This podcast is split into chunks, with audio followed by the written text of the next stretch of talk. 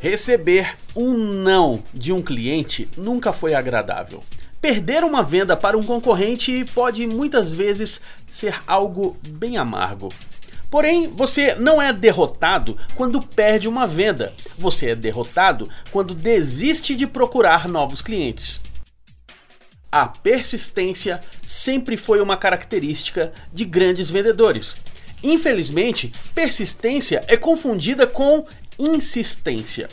Insistir demais é algo para as pessoas chatas e inconvenientes, mas persistir um pouquinho mais pode fazer uma diferença enorme nas suas vendas e na satisfação do seu cliente. Se um garçom persiste um pouquinho ao oferecer uma sobremesa, a lucratividade do restaurante aumenta e o cliente passa a ter uma experiência mais agradável. Se um corretor de imóveis persiste mais um pouquinho, pode agilizar a realização de um sonho de uma família.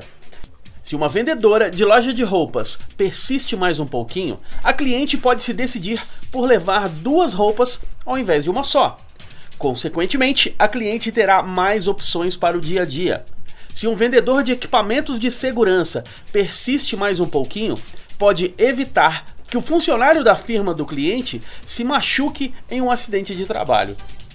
Portanto, persistir não é atitude de gente chata.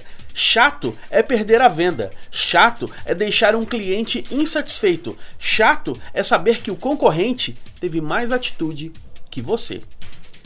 Eu sou Leandro Branquinho, do radiovendas.com.br e do falandodevarejo.com. Rádio Vendas.